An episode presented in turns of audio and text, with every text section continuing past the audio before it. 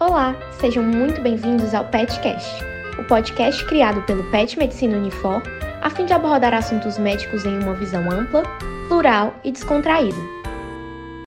Pessoal, eu sou a Lara Franco, uma das apresentadoras do PetCast, e hoje no nosso podcast discutiremos sobre um caso clínico de câncer de próstata e o diagnóstico diferencial com HPB. Como convidado, temos o Dr. Marcos Flávio. O Dr. Marcos é médico urologista, membro titular da Sociedade Brasileira de Urologia, coordenador do Departamento de Cirurgia Minimamente Invasiva da Sociedade Brasileira de Urologia, chefe do Serviço de Urologia do Hospital Geral de Fortaleza, coordenador do Centro de Cirurgia Robótica do Hospital Monte Clínico e ex-fellow do Serviço de Urologia do Hospital da Universidade de Bordeaux e Clinique Saint-Augustin, na França. Seja muito bem-vindo, doutor. Estamos muito felizes de ter o senhor aqui com a gente hoje. Olá, para mim também é um prazer estar com vocês, a gente poder conversar um pouquinho sobre patologias urológicas, sobre situações em urologia. Muito obrigado pelo convite. Com certeza, um tema muito importante. É, então, vamos começar aqui lendo o nosso caso, certo? É um paciente masculino de 67 anos que procurou a unidade básica de saúde com queixas de disfunção erétil, dificuldade para urinar, noctúria e sensação de esvaziamento vesical incompleto há um ano e meio. Há um mês notou piora dos sintomas, além de dor na coluna lombar, fadiga e perda de apetite, sem fatores de melhora ou de piora. Nega doenças prévias e alergias. Conta que a mãe é ígida e o pai faleceu aos 63 anos de um câncer não especificado. Ao exame físico, tem regular estado geral, afebril, acianótico, anictérico, e face emagrecida, abdômen normotenso e indolor à pavação, presença de linfonodos palpáveis na região inguinal com mais de 2 cm de diâmetro, endurecidos e indolores. Ao exame de próstata, foi constatada uma próstata aumentada, indolor, com volume maior do que 70 gramas, endurecida à esquerda e com nódulo palpável. Foi encaminhado ao serviço de urologia para fazer investigação de câncer de próstata. Doutor, diante desse caso, como é que a gente poderia caracterizar a clínica do câncer de próstata? Tá, é bem interessante e, e o caso ele a gente tem é, é, é, uma situação bem comum na urologia, tá? Um paciente com mais de 60 anos, homem com, com sintomas de disfunção erétil que podem estar relacionados a, a, a, uma série de fatores, a doenças urológicas e não urológicas, que com causas é, e fisiopatologias que se assemelham. Tem um dado na história é, e no exame físico, que é, que, que é bastante relevante, que foi no exame digital da próstata, é, a presença de um nódulo endurecido. Tá?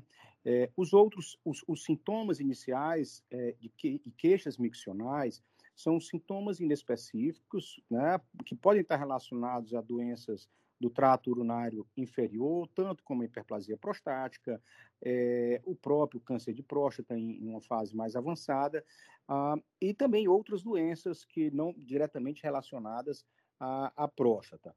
Tá? São sintomas inespecíficos, mas presentes em muitas dessas situações. Mas o dado mais relevante da, da, do caso clínico é a presença de um nódulo endurecido, uma região endurecida na próstata. Esse deve ser um sinal é, que, que, que leva a nos pensar tá, na patologia relacionada ao câncer de próstata, que é, exige, pelo menos, que se, se inicie uma investigação para se caracterizar um câncer de próstata. Inicialmente, uma avaliação desse paciente, além do que já foi feito, que é a anamnese e, e, e o exame da próstata, há necessidade de se aprofundar a investigação. Há um exame de sangue, que nos ajuda muito nessa avaliação inicial, que é o PSA. Entendi, doutor. E já que a gente entrou nessa parte de exames complementares e tal, como é que seria o rastreamento da neoplasia prostática? Tá. É, num paciente como esse, a gente vai fazer uma investigação já dirigida né, pelos sintomas e pelo sinal encontrado no exame físico dele. É, então, ainda para falar dessa investigação, se é, e quando a gente tem alteração no exame físico e ou no PSA, exames iniciais, a gente aprofunda a investigação ainda um pouco mais E aí exige, por exemplo, a realização de exames de imagem, que podem nos ajudar, como uma ressonância magnética específica da próstata e uma biópsia prostática para tentar esclarecer se se trata de um câncer de próstata ou não, por conta dessa área endurecida né, que a gente viu inicialmente. É, o que se tem em relação à avaliação global dos homens, é, o câncer de próstata é, um, é, o câncer mais frequente nos homens, de maior incidência é, no, no, nos homens, em praticamente todos os países. É um estudo recente que mostra que isso é principalmente é, no mundo ocidental, tá? mas na, basicamente no mundo todo há, há, uma elevada incidência de câncer de próstata. Uh, no nosso país também, em, nos últimos anos, entre 60 e 70 mil casos anuais de novos cânceres de próstata. Por isso, a Sociedade Brasileira de Urologia avalia que é importante fazer uma avaliação é, para se tentar diagnosticar é, esse câncer numa fase precoce, o que permitiria um tratamento e um, é, mais fácil e um prognóstico melhor também. Então, a partir dos 50 anos, orienta-se que se faça, se faça uma avaliação com o urologista, não só direcionada para o câncer de próstata, mas para avaliar a saúde masculina, que também será avaliado é, a questão do câncer de próstata. Tá? E para os homens que têm algum fator de risco para o câncer de próstata, iniciar essa avaliação anual aos 45 anos. Quais são esses fatores de risco? Né? Homens que têm parentes de primeiro grau, quer dizer, pai ou irmão com câncer de próstata, esse tem duas vezes mais risco que a população em geral. Também homens negros e obesos, que são uma população que tem o maior risco de câncer de próstata. Esse iniciar essa avaliação aos 45 anos. Entendi, doutor, ficou bem claro. É, e como é que a gente poderia fazer essa diferenciação do câncer de próstata e da hiperplasia prostática benigna? Tá, isso é importante e é uma situação prática muito frequente. Tá? É, são doenças que podem coincidir, quer dizer, elas podem existir concomitante. A hiperplasia prostática é algo que praticamente todos os homens é, vão ter. A próstata é muito pequena no homem é, até a puberdade, Tá? No início da puberdade, ela passa a ter um crescimento, isso com influência da, da desenvolvimento hormonal do homem, é, cresce é, entre a, é, os 12, 13, 14 anos até os 30 anos, e a partir daí também vai, mas vai crescer e com a possibilidade de causar algum distúrbio no trato urinário, tá? E, e, com isso provocar uma série de sintomas. Praticamente todos os homens vai crescer, em alguns ela vai é, crescer de uma maneira é, que cause uma obstrução mais rápida, tá? O, o, volume da próstata guarda uma relação com os sintomas, mas nem sempre isso. Às vezes próstatas não tão volumosas, mas com um lobo mediano, quer dizer, um crescimento da próstata de um lobo é, mais centralizado, causa uma obstrução e uma série de sintomas é, relacionados à hiperplasia prostática. Bom, é, como diferenciar a hiperplasia do câncer de próstata. É, em algumas situações, como no caso citado, vai ser necessário fazer uma biópsia. Tá? Quando a gente fala hiperplasia prostática benigna, a gente pode ter algumas definições. Por exemplo, o fato de medir no ultrassom ou no exame de próstata uma próstata mais volumosa do que o esperado, a gente poderia já caracterizar, uma hiperplasia, mas nem sempre uma necessidade de tratamento. Tá? Os homens que, que, que que têm um aumento prostático ou apresentam sintomas podem exigir tratamento, tanto com medicamentos como cirurgia. Tá? É, isso para dar um, um, um, um, aspecto geral do que a gente tem na hiperplasia prostática. Então, os sintomas relacionados à hiperplasia prostática são sintomas relacionados ao trato urinário inferior, desde sintomas leves, é, relacionados a aumento da frequência miccional, tanto diurno como noturno, a noctúria, é, esforço miccional, diminuição da força e do calibre do jato urinário, intermitência no jato urinário, é, gotejamento terminal, uma sensação de esvaziamento vesical incompleto. Alguns homens vão apresentar também já uma disfunção miccional associada, apresentando sintomas de urgência urinária e mesmo de urgência e incontinência, retenção urinária, formação de cálculos vesicais, é, infecções urinárias recorrentes e até hidronefrose e insuficiência renal é, decorrente de uma obstrução mais severa.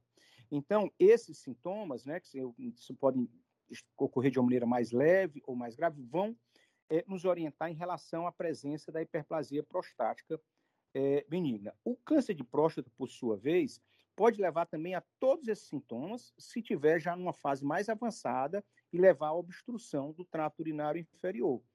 Na fase inicial, em que a gente tenta diagnosticar a maior parte dos homens com câncer de próstata, e isso ocorre é, em 70% a 80% dos casos, 20% a 25%, a 20% a 30% dos casos são diagnosticados em fases localmente ou mais avançadas do câncer. Então, esses sintomas podem estar presentes, mas é, na maioria das vezes, o diagnóstico de câncer de próstata, o homem pode não ter nenhum tipo de sintoma. Lembrar da, da, da, do estudo anatômico né, e da fisiologia que a próstata é, é uma glândula que tá, é, faz parte do sistema genital, né, ajudando na produção de líquidos que, que, que, que, que estão no ejaculado, mas participam do trato urinário inferior. E é a partir daí é, que a sua disfunção, crescimento acentuado, pode causar obstrução e está relacionado a sintomas. Bom, são, são muitos dados, mas se você quiser especificar mais alguma questão direta em relação a essa diferenciação, né, pode fazer. Não, acho que está tranquilo, doutor. E é muito importante a gente ficar atento, né, em como diferenciar as duas, porque tem uma clínica muito parecida e os tratamentos vão ser completamente diferentes, né? A Exato. partir disso, é, a gente vai para a nossa última pergunta, que seriam quais as abordagens terapêuticas usadas para tra tratar a neoplasia prostática? Bom, é muito importante, então, quando a gente já está diante de um homem com câncer de próstata diagnosticado, tentar entender se ele é, tem uma doença que a gente caracteriza em baixo risco, intermediário e alto risco de progressão. Em, com, mas, de uma maneira geral, quer dizer, é, explicando de uma outra forma, se o, se o homem tem o diagnóstico de câncer localizado na próstata, localmente avançado ou disseminado, porque dependendo dessa, dessa classificação, a proposta terapêutica é diferente. No homem com câncer de próstata localizado, é, as principais opções terapêuticas são a cirurgia, a prostatectomia radical, que pode ser realizada de maneira com a técnica aberta, laparoscópica, ou com a técnica robótica, com a ferramenta robótica, pode ser utilizado a radioterapia. Em alguns casos, em pacientes que têm tumores é, bem indolentes, pouco agressivos, de pequeno volume, pode-se realizar o que a gente chama de vigilância ativa, que é uma estratégia para observar se o crescimento tumoral é, vai ocorrer, quer dizer, pacientes que têm câncer pequenos podem não desenvolver, esse câncer pode não progredir ou progredir muito lentamente, e a gente é, aguardar um pouco em relação ao tratamento definitivo dele. É, e só que nesses casos é vigilância ativa, não é só observação. Esses homens têm que repetir biópsias, têm que fazer exames de ressonância é, e segmento para a gente conseguir entender se esse câncer cresce. Então, mas de uma maneira geral, os homens que têm um câncer localizado vão ser submetidos ao tratamento com a cirurgia ou com radioterapia. Local, os pacientes que têm tratamento, têm diagnóstico com com a doença localmente avançada, esses normalmente vão exigir que a gente faça uma associação de tratamentos. Utilize a cirurgia, a radioterapia e mesmo a terapia de deprivação androgênica para se obter melhor resultado em relação à cura desses pacientes.